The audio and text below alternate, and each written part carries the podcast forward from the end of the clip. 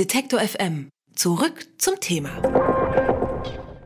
Im Verlag Springer Nature ist vor kurzem ein Buch mit dem Titel Lithium-Ion Batteries erschienen. Das klingt trocken, ist aber tatsächlich eine kleine Revolution, denn es ist das erste in einem Wissenschaftsverlag veröffentlichte Werk, das komplett von einem Computer geschrieben wurde.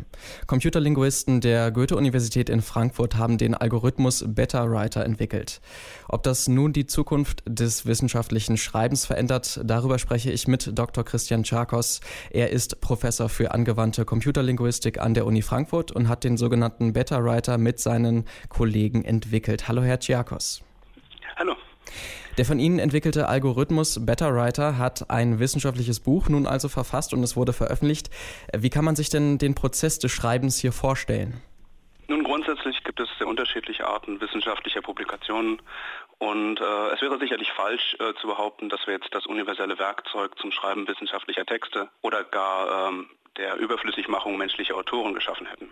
Was wir geschaffen haben, ist ein Werkzeug, das einen Literaturüberblick generieren kann in äh, Gestalt eines Buches. Der Prozess beinhaltet zwei wesentliche Teilaspekte. Der eine bedeutet eine große Anzahl von Publikationen, die nach bestimmten Schlüsselworten ausgewählt wurden, also wo zum Beispiel Lithium-Ionen-Batterien erwähnt werden, zu klassifizieren, daraus ein Inhaltsverzeichnis, ein Table of Content zu generieren.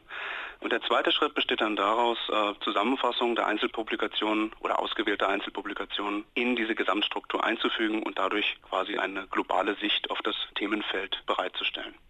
Das entspricht vom Charakter her einem Handbuch oder auch einem Textbuch zu einem Wissenschaftsfeld. Sie haben gerade von einem Handbuch gesprochen. Ähm, wie sieht denn das Endprodukt aus? Also ist es dann eher eine Auflistung bestimmter Fakten oder ist es wirklich ein Fließtext? Naja, man kann das Buch online anschauen und äh, es ist keine großartige Prosa, was auch daran liegt, dass die zugrunde liegenden Daten zwar Fließtext sind, aber kein literarisch anspruchsvoller Text. Es geht da sehr viel um chemische Formeln. Man wird nicht gut unterhalten, aber ich denke, man wird informiert. Zumindest ist das das, was uns die äh, Subject Matter Experts aus der Chemie gesagt haben. Wie lange dauert denn der Schreibprozess? Der, äh, die reine Generierung dauert ähm, eine bis anderthalb Stunden. Hängt natürlich davon ab, wie viele Publikationen es sind. In diesem Fall waren es etwa 1500, die in die Endauswahl gekommen sind. Danach äh, gibt es natürlich noch eine weitere Verarbeitung von Seiten des Verlags. Das heißt, das generierte elektronische Manuskript muss von denen nochmal getypeset werden, formatiert werden, in diverse Formate konvertiert. Aber die Generierung bei uns bis zum, ich sag mal, fertigen Manuskript sind anderthalb Stunden. Nun wurde viel darüber berichtet, weil das eine große Wissenschaftsmeldung ist.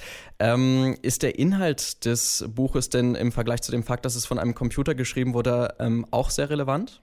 Äh, der Inhalt ist natürlich extrem relevant. Äh, und zwar, das man schon daher, dass wir halt in den letzten zwei Jahren 1500 Publikationen zu dem Thema hatten. Ja, Wenn es nicht so relevant wäre, dann würde es nicht passieren. Jeder von uns verwendet tagtäglich Lithium-Ionen-Batterien im Handy, im Mobiltelefon, ähm, im Computer, ähm, im Elektroauto. Das heißt, das ist etwas, das uns tatsächlich alle betrifft. Das ist natürlich ein sehr spezielles technisches Thema. Denken Sie, dass diese Art, vielleicht Wissen zu generieren oder zusammenzustellen, auch auf eher technische oder naturwissenschaftliche Felder beschränkt sein wird? Oder wird das in Zukunft vielleicht auch in anderen Feldern anwendbar sein? Ähm, tatsächlich besteht eine besondere Herausforderung hierbei äh, darin, einen inhaltlich richtigen Text zu generieren. Ja. Also eine der Vorgaben, die wir hatten, war, dass wir möglichst dicht am ursprünglichen Text bleiben, um keine Fehlinformationen zu produzieren. In anderen Bereichen, in nichtwissenschaftlicher äh, Literatur, ist es durchaus möglich, dass man da äh, viel fehlertoleranter ist. Ein anderes verwandtes Forschungsfeld, die Generierung von Poesie zum Beispiel, die gibt es schon sehr lange. In dem Bereich generelle Prosa oder auch Lyrik zu generieren, sind wir schon wesentlich weiter als im Bereich der Wissenschaft. Nun stellt sich natürlich auch die Frage, wie das vielleicht in Zukunft das wissenschaftliche Arbeiten allgemein verändern wird, aber vielleicht auch, wie es äh, zum Beispiel Studenten, die für eine Hausarbeit oder für ihre Bachelorarbeit ähm, schreiben und recherchieren müssen, vielleicht die Arbeit erleichtern könnte. Ist das möglich oder ist das absehbar? Naja, da muss man natürlich schauen, dass man den Leuten nicht zu viel hilft. Ja? Man sollte den, den, kritischen Geist nicht dadurch beschränken, dass man die Leute abhält zu schreiben. Aber grundsätzlich ist ein solches Szenario durchaus vorstellbar. Das heißt, jemand sitzt sich hin, hat ähm, eine Frage im Hinterkopf, ähm, einen Überblick über ein bestimmtes Wissenschaftsgebiet, sich zu arbeiten, zum Beispiel im Rahmen einer Dissertation und kann sich so einen Template generieren lassen und das einfüllen. Und muss das dann natürlich noch äh, reflektieren. Darin liegt auch ein Problem der Technologie. Das heißt, man muss einen, einen Mechanismus schaffen, der sicherstellt, dass Leute nicht äh, blind automatisch generierte Texte für ihre Arbeiten verwenden. Man muss eine Art Zugriffskontrolle schaffen. Momentan besteht diese Zugriffskontrolle dadurch, dass die Technologie nicht nutzerfreundlich ist. Nun ist es ja auch so, dass äh, beim Thema künstliche Intelligenz immer sehr viele Menschen Angst bekommen und das wirkt jetzt natürlich auch wieder so, dass es ein weiteres Feld gibt, wo Menschen vielleicht ersetzt werden können. Wirkt diese Revolution irgendwelche Risiken Ihrer Meinung nach oder ist es grundsätzlich eher positiv zu sehen? Naja, Risiken äh, beinhaltet das automatische Schreiben auf jeden Fall. Dadurch, ähm, dass man versucht sein kann, quasi gefakte Publikationen in die Welt zu setzen. Ohne tatsächliche menschliche Arbeit automatisch generierte Papiere zu schaffen. Das gibt es schon, das gibt es auch schon eine ganze Weile. Das wird durch dieses Tool nicht schwerer. Andererseits, ähm, ich glaube, die Art und Weise, wie sie unser Arbeiten verändern wird, ist ein bisschen vergleichbar mit der Einführung des Buchdrucks. Das heißt, es wird viel, viel billiger, Content zu generieren, aber dieser Content wird qualitativ nicht das erreichen, was wir vorher hatten. Ja, wenn man ein äh, frühes Printbuch vergleicht mit einer mittelalterlichen Handschrift, wird man zum Beispiel sehen, dass die Illustrationen viel rudimentärer ausfallen. Was man tatsächlich gemacht hat bei der Einführung des Buchdrucks, ist, dass die Buchdrucker dann nur die Schwarz-Weiß-Aspekte ihrer Seiten gedruckt und verkauft haben. Und derjenige, der die dann gekauft hat, hat einen Maler, einen Handschriftenmaler, beauftragt, die Initialen und die Abbildungen zu ergänzen.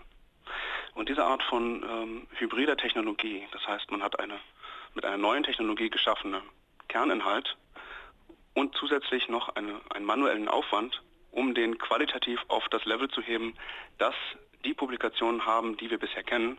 Ich glaube, diese hybride Technologie ist mehr oder weniger die Zukunft von dem, was wir da entwickelt haben. Das heißt, mittelfristig sehe ich darin ein Werkzeug, um Autoren zu helfen, schneller zu schreiben. Also kein Ersetzen von Menschen, sondern eher eine hybride Technologie. Im Verlag Springer Nature ist vor kurzem ein Buch mit dem Titel Lithium-Ion Batteries erschienen und das ist äh, relativ besonders, denn dieses Buch wurde nicht von einem Menschen, sondern von einer künstlichen Intelligenz geschrieben bzw. zusammengestellt. Über den Einfluss von künstlicher Intelligenz auf das wissenschaftliche Arbeiten habe ich mit Dr. Christian Tschiakos von der Uni Frankfurt gesprochen.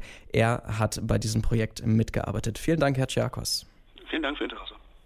Detektor FM kann man übrigens auch live hören. Wir senden rund um die Uhr ein Online-Radio mit Kopf, Herz und Haltung.